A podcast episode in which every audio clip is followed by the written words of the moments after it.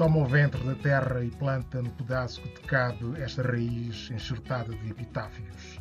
Não seja tua lágrima a maldição que sequestra o ímpeto do grão. Levanta do pó a nudez dos ossos, a estilhaçada mão. E semeia girassóis ou sinos, não importa se agora uma gota anuncia o latente odor dos tomatários, a viva hora dos teus dedos. Começamos sempre e invariavelmente com versos de poesia negra. Estivemos a ouvir versos de Conceição Lima. Teresa Pina, esses versos merecem-te algum brevíssimo comentário? Uh, sim, uh, de alguma forma evocam, uh, no fundo, aquilo que me vem à memória sempre que penso em África, que é a dimensão do continente africano, os cheiros uh, da terra africana e uh, as cores e um, a diversidade da, da fauna e da, da flora africana uh, é sempre a primeira imagem que, que me salta à memória e este poema de alguma forma contribui para isso. Caros ouvintes, sejam bem-vindos ao programa Paixões Privadas, um espaço feito musicalmente pelos seus convidados. A nossa convidada de hoje é Teresa Pina. Formou-se em Direito, transformou-se em jornalista visível na SIC Notícias durante 10 anos. Em Londres, tornou-se mestre em Direitos Humanos. De volta a Lisboa, foi diretora executiva da secção portuguesa da Amnistia Internacional. Atualmente é doutoranda no SCTE com uma tese sobre políticas públicas consagradas aos refugiados e ao direito de asilo na União Europeia. É precisamente autora do livro Direitos Humanos, o que está por fazer no século XXI de 2018, pela editora Temas e Debates. Teresa Pina, falemos, pois, de direitos humanos. A propósito da situação no Afeganistão tem-se falado bastante dos direitos humanos. Há quem entenda que os direitos humanos são uma emanação eminentemente ocidental e há quem alegue que não, que pertencem ao mundo. Afinal, os direitos humanos são um produto do Ocidente ou não? Qual foi, por exemplo, o contributo de África para a Declaração Universal dos Direitos do Homem?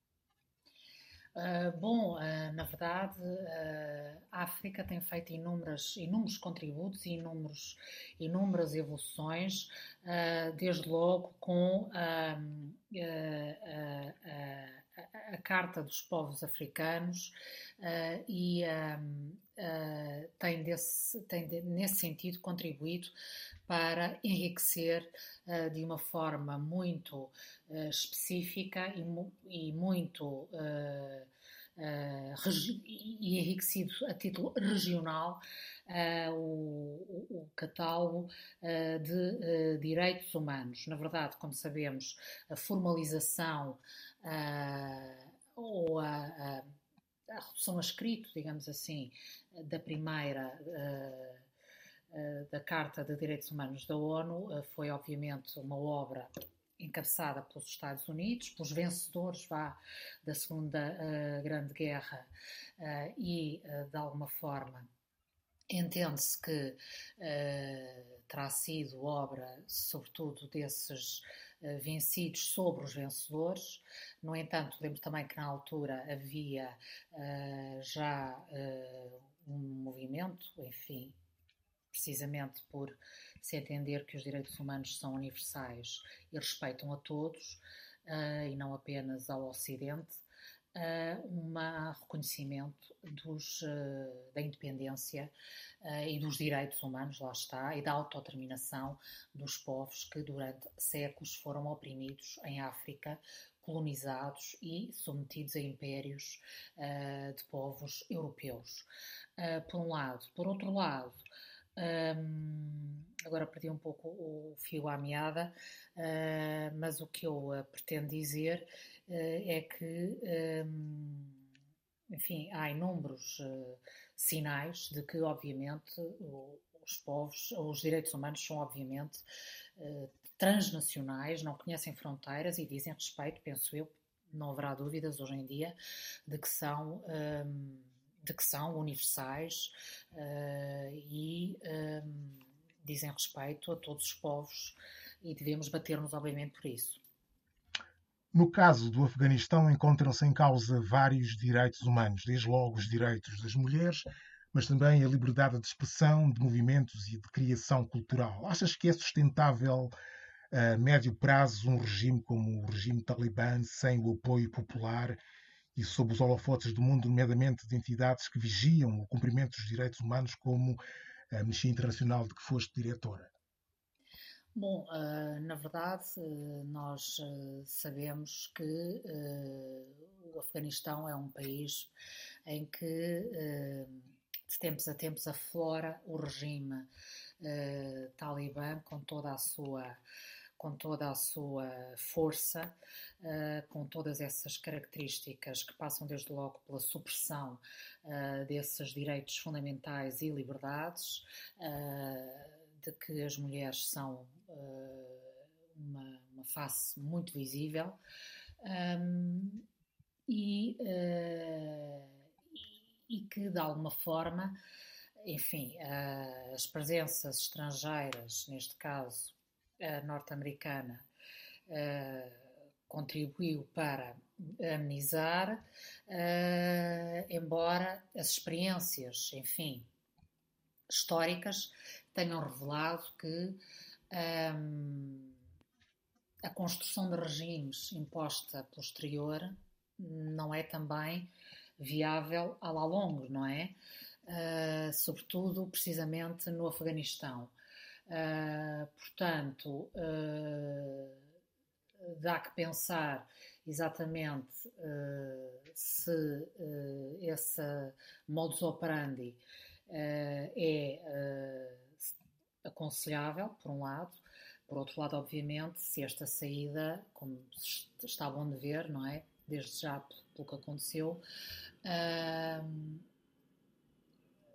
fez algum sentido esta presença com estas características e esta saída com estas características. Embora agora os Estados Unidos, obviamente, venham relembrar que a sua presença ali foi apenas, entre aspas, para controlar uh, o terrorismo na região, a Al-Qaeda, etc, etc, etc. Enfim, são questões ultra complexas uh, que uh, não têm uma resposta em poucos minutos uh, e que dizem, obviamente, respeito e, e, que têm, que têm ramificações ancestrais. Uh, históricas, políticas e que dizem, no fundo, também respeito a toda a complexidade política, política, militar, histórica da região, não é? É difícil dar uma resposta muito, uh, muito, muito sim, imediata sim. e muito. Enfim. Sim, sim, sim, sim. Pode dizer-se que a África registrou avanços significativos no respeito pelos direitos humanos, especificamente no plano político, ainda há muito por fazer nesse domínio? Continuam a haver atropelos gritantes à democracia em África, ou isso é uma mancha cada vez mais diluída na memória? Bom, uh Penso que, de uma forma geral, uh, uh, os, as, as, evoluções vão se fazendo, por um lado. Por outro lado, dessas evoluções fazem também parte, aliás, como noutros pontos do mundo, períodos de retrocesso, não é?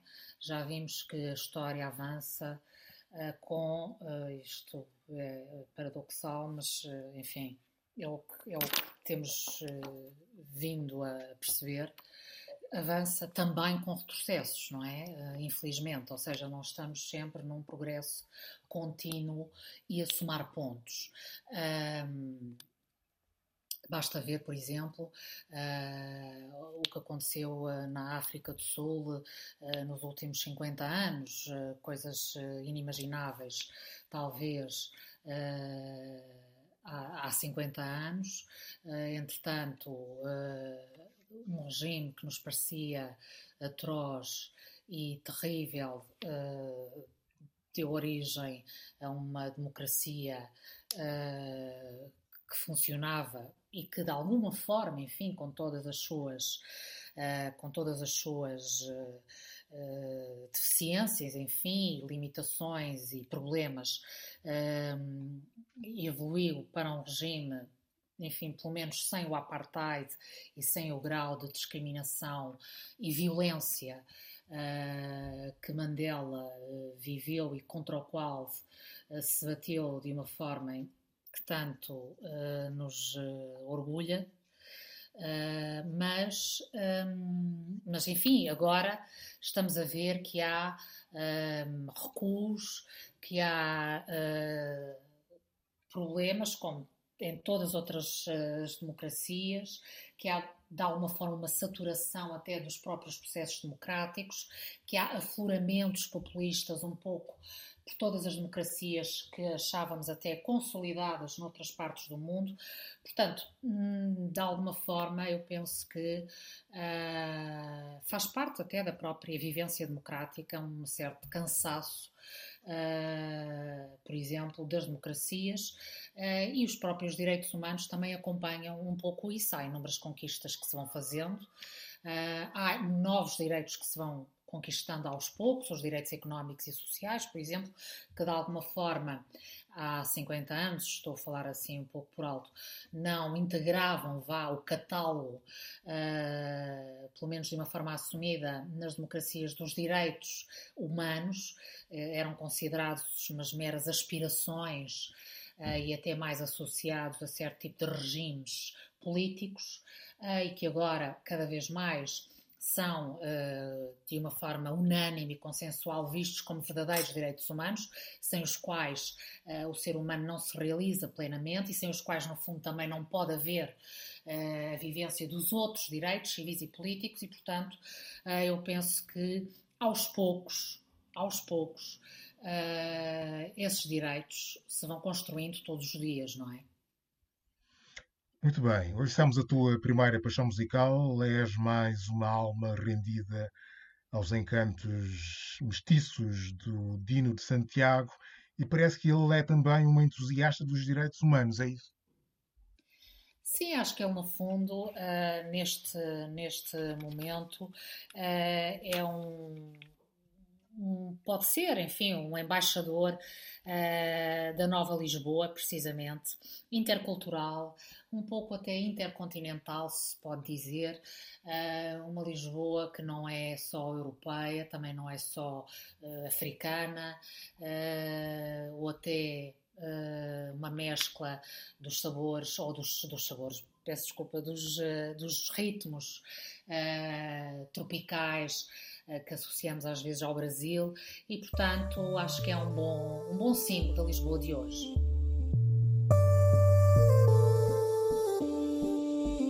Qual é a ideia? Ei, ei. Não ouves a tua cidade a chamar por ti. Entra na zona. Ei, não digas que tens de sair para acontecer. Já não vou Se a cidade quer, deixa andar. Eu já não vou nem tentar. Yeah. Mesmo sem saber, deixa-te arrachar. Vem Dino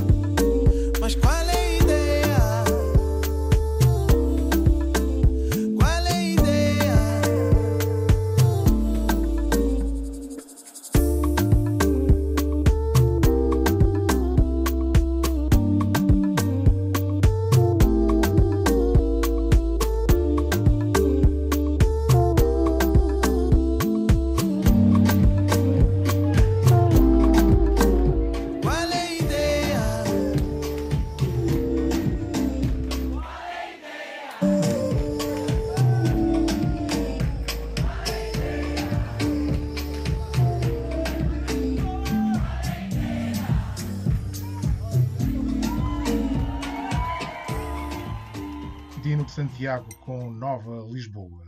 Quando, quando se observa a situação no Afeganistão e se pensa nos conflitos em África provocados pelo jihadismo islâmico, como sucede, por exemplo, em Cabo Delgado, em Moçambique, temem-se retrocessos nos avanços já registados no continente em matéria de direitos humanos. O que é que se deve fazer para evitar isso? Deve-se deixar que sejam os africanos a resolver os seus problemas com o jihadismo deve-se criar uma coligação internacional contra a insurgência islâmica em África? Bom, o terrorismo internacional, como sabemos, é um, uma, uma violação, ou pode constituir, uh, pelos crimes a ele associados, uma, uma violação séria uh, de direitos humanos uh, e também levar à prática de crimes que estão, aliás, ou que são puníveis no âmbito, por exemplo, do Tribunal Penal Internacional. E, portanto, nesse sentido, eu penso que pode ser importante criar-se uh, uma, uma coligação uma força de apoio, sobretudo quando os próprios Estados não têm e podem e solicitam, nesse caso, ajuda ou colaboração de uh, ajuda internacional. Nesses casos, eu penso que é, pode ser importante, uh, desde que não andemos a invadir países. Em nome dos direitos humanos, por exemplo, como já foi feito frequentemente no passado, acho que uh, nessas situações limite uh, pode justificar-se esse tipo de atuação, uh, porque de facto é uma, é uma situação que pode, infelizmente, acontecer a qualquer Estado, quer na Europa, como já aconteceu, quer nos Estados Unidos, por exemplo, como uh, o 11 de setembro uh, nos mostrou, uh, quer, como agora se verifica, em vários pontos de África. Um, e, portanto, se há uma situação em que essas coligações farão sentido, embora eu não seja especialista em estratégia uh, no combate ao terrorismo de todo, uh, na minha opinião mais leiga nestas matérias, seria essa, não é? E, enfim, também não sou uh, apologista de intervenções militares uh, como leiga, porque não sou especialista uh, em terrorismo de todo, mas, enfim, diria eu que a guerra é sempre o último passo, não é? Uh, é fácil começá-las, mas difícil acabá-las, uh, e portanto uh, é essa a minha opinião. Muito bem. Quando foste diretora da Amnistia Internacional Portuguesa, tiveste uma intervenção assinalável em defesa dos 17 de Angola e de Luati Beirão. Tem-se registado cada vez mais, entretanto, eh, manifestações de protesto em Angola, sobretudo de jovens, contra o atual governo. Como é que estamos de respeito pela liberdade de expressão, manifestação e protesto em Angola hoje? Bom, uh, por um lado, eu penso que uh, é bom uh, sinal que essa, esse espírito, esse espírito de protesto, essa vontade de e essa, e essa possibilidade de uh, se exercerem esses direitos uh, seja uh, possível e que de alguma forma exista, existam não exista um espírito repressivo tão, tão assinalável do regime, como acontecia, uh, ou, ou, numa escalada que se vinha verificando em Angola, como na altura as organizações internacionais verificavam, e que de alguma forma culminou, pelo menos simbolicamente, com a, a detenção desses ativistas, os 17 de Angola, que depois desencadearam todo aquele processo que uh, organizações como a Amnistia Internacional na altura acompanharam. Porém, uh, verificam-se todos os dias, ou pelo menos todas as semanas, uh, episódios de confronto com as forças de segurança, episódios que não acabam da melhor forma, portanto, há ainda um longo caminho. mas as sementes, penso eu, de alguma liberdade, de algum as sementes, penso eu, ficaram, e aliás, eh, esses ativistas, pelo seu uh, papel, uh, desde logo simbólico, mas também, infelizmente, pelo que sofreram, uh, penso que têm estado, de resto, e são um símbolo desse tipo de lutas. têm tido um papel também presente nessas, nessas protestos, nessas lutas, pelos direitos humanos, desde logo pela liberdade de manifestação, uh, são uma voz para muitos angolanos jovens e podem ser e continuam a ser o futuro dos direitos humanos em Angola. Portanto, eu acho que, enfim, lá está. Uh, são lutas, infelizmente, que da teoria à prática levam um grande, levam muitas décadas a concretizar-se, mas as sementes estão lá. E, como em muitos países, embora as constituições, embora a própria lei sejam muitas vezes eh, bons exemplos, depois a prática é que é difícil uh, de se concretizar, não é? Ou de, de, de, constituir um bom exemplo, não é? Muito bem. Poderia, poderia julgar-se que quanto mais desenvolvidos, instruídos e ricos são os países mais respeitadores são dos direitos humanos. Essa pode ser uma, uma, constatação aparentemente verificável na atualidade, mas nesse caso, como classificar a China, que não é propriamente um exemplo de respeito pelos direitos humanos e cada vez com maior influência em África, e os próprios Estados Unidos da América, que persistem na, na pena de morte? Bom, são de facto uh, opções políticas, porque os direitos humanos são, em, último, em última rácio, são uh, opções políticas, ou seja, são política, na medida em que lá está, uh, por exemplo, como dizia há pouco, uh, as liberdades civis e políticas, desde logo ali, o direito à manifestação está consagrado na Constituição de Angola e, no entanto, vemos, e na altura, por exemplo, dos 17 ativistas, dos 17 de Angola, vimos que, uh, como, aliás, o regime angolano da altura invocava a Constituição para reprimir fortemente e com violência manifestações e protestos pacíficos, invocando, por exemplo, um, terrorismo, sedição, traição, etc. Se não eram esses os crimes, perdão, se não eram esses os crimes, eram uh, golpes de Estado, enfim, agora não tenho presente exatamente qual era a formação invocada. Portanto, uh, é exatamente uh, a, a, a política depois que os Estados resolvem seguir, que determina a forma como aplicam muitas vezes as suas próprias leis ou constituições. Os Estados Unidos, eh, sendo, eh, enfim, eh, um país do chamado Ocidente tão desenvolvido ou que se apresenta como muito evoluído, infelizmente ou lamentavelmente, de facto, tem a pena capital, o que é, é lamentável, não é?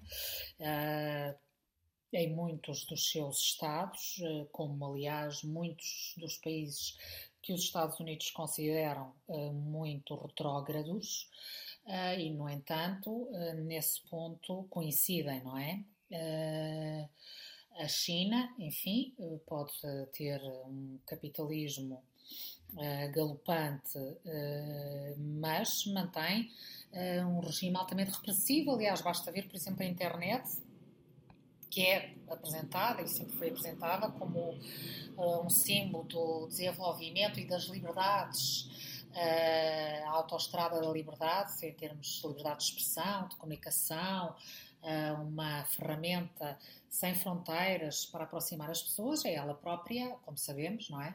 Uh, ultra uh, controlada, censurada uh, e monitorizada na China pelas autoridades chinesas. portanto, cada país depois, rico ou não, ou mais desenvolvido ou não, Infelizmente, nada disso tem qualquer significado uh, em termos de direitos humanos como sabemos, não é? É como haver uma família com mais meios, não quer dizer que seja mais uh, evoluída, digamos assim, do que uma família com menos meios. Pode ter menos meios, mas ser mais sensível a certas questões, no fundo, mais uh, atenta, ter mais valores, mais princípios, no fundo, mais atenta aos direitos humanos, não é? Portanto, os meios nem sempre significam uh, ou não, nem sempre são sinónimo de direitos humanos, de alguma forma. À partida, poder-se pensar que sim, não é? Mas não necessariamente. Muito bem, vamos ouvir a tua segunda paixão musical, voz habitual aqui no programa, muito solicitada e uma referência histórica da luta e determinação pelos direitos humanos. Nina Simone, diz-te algo, essa, essa canção, diz-te algo de especial esta canção, Ain't Got No, I Got Life? Claro, acho que é uh, um símbolo da luta de Nina Simone uh, pelos direitos, uh, pelos direitos civis nos Estados Unidos, na sua época, como sabemos, foi muito emblemática, como ativista que ela, que ela se tornou, em que ela se tornou, uh, símbolo também da sua própria luta pessoal contra os seus demónios, uh, e, e, penso que uma música que no fundo também pode simbolizar as lutas pelos direitos humanos hoje em dia, porque é de facto intemporal, como toda a sua obra fez. I ain't got no home, ain't got no shoes, ain't got no money, ain't got no class, ain't got no skirts. Got no sweater, ain't got no perfume, ain't got no bed, ain't got no mind. Ain't got no mother, ain't got no culture, ain't got no friends, ain't got no schooling, ain't got no love, ain't got no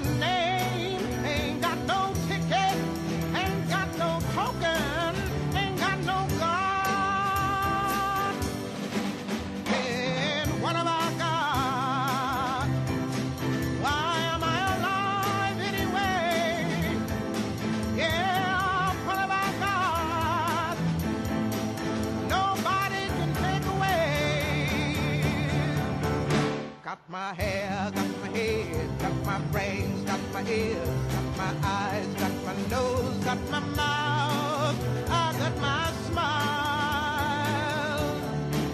I got my tongue, got my chin, got my neck, got my boobs, got my heart,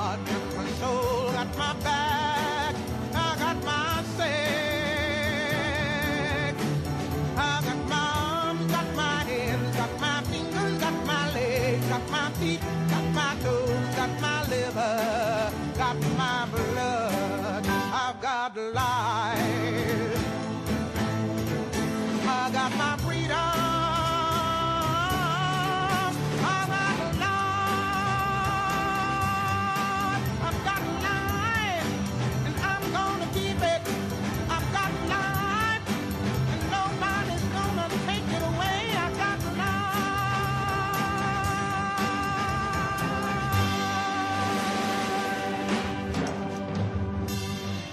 Estonteante Nina Simone com Got No, I Got Live. Estamos a conversar com Teresa Pina, jornalista e especialista em direitos humanos. Como se pode ler no teu livro, os direitos humanos são mais do que a ideia que habitualmente se tem sobre direitos humanos.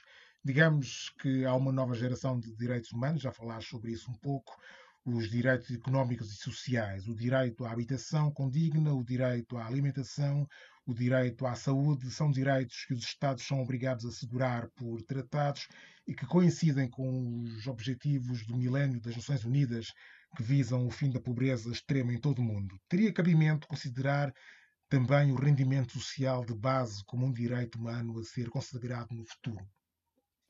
É uma possibilidade, embora, enfim, é, lá está, é uma política pública que tem vindo a ser testada uh, através de várias uh, experiências, uh, digamos assim, em vários países. Penso que em Portugal também vai ser, a breve prazo. Uh, depende, há várias formulações através das quais o Estado pode uh, ou deve garantir que esses direitos económicos e sociais são garantidos. Se é através desse rendimento básico universal, se é através da garantia de que todos têm um acesso uh, uniforme, razoável, uh, sem discriminação, que aqueles que mais precisam têm mais, aqueles que menos precisam têm menos, enfim, uh, de forma equilibrada e, e enfim, não, não é balanced, mas homogénea, não é? Sem discriminação a, a esses direitos, por forma a poderem, no fundo, ter as mesmas oportunidades, uh, isso é mais ou menos indiferente.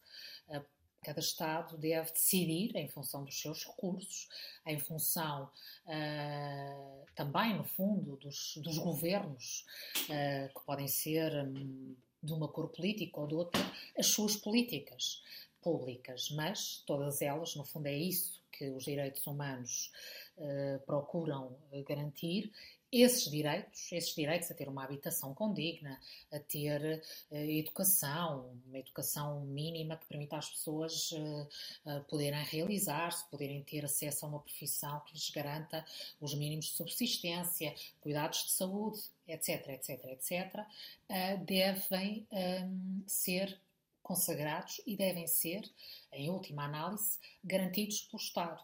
Se é através de meios privados, se é através de meios públicos, isso é indiferente, desde que todos possam ter acesso a isso com, uh, em igualdade de circunstâncias, independentemente, no fundo, da sua uh, ascendência, ou da sua ascendência, da sua origem. Uh, e, e, dos seus meios, não é? Dos seus meios da riqueza pessoal. No fundo, é isso que os direitos humanos procuram garantir, uh, porque também, no fundo, isso é uma forma de permitir que depois as pessoas possam ter uh, condições para exercer e para se poderem realizar como pessoas e poderem exercer os outros direitos, os direitos civis e políticos, poderem votar, poderem ser cidadãos de plena uh, de plena uh, vontade e em plena, uh, com plena autonomia, poderem também exercer a sua cidadania, poderem ter uma vida política ativa, poderem, por exemplo, sei lá, ter acesso a tribunais e exercerem a sua, a sua viverem, aliás, a sua personalidade de uma forma plena. No fundo, é um pouco isso que os direitos humanos uh, hoje em dia procuram uh, concretizar. Ok, escutemos a tua terceira paixão musical, Caetano Veloso, numa incursão africana. Porquê esta canção?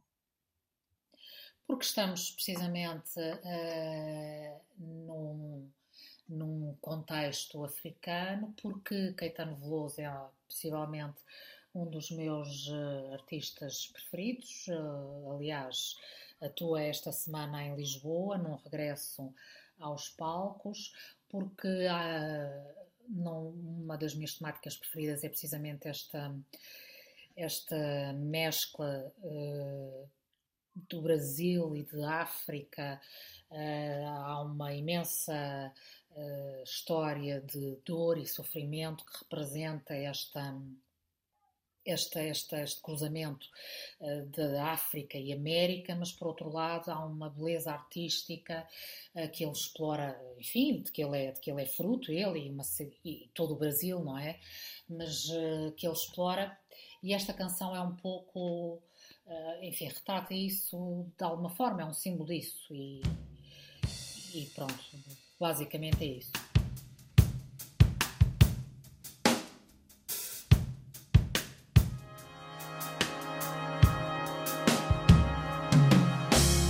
Angola, Congo, Benguela, Monjolo, Cabinda, Mina, Quiloa, Rebolo. Aqui onde estão os homens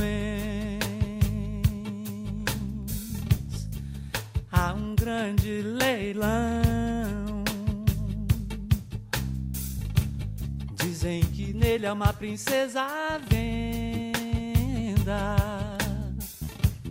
que veio junto com seus súditos, acorrentados num carro de boi. Eu quero ver, eu quero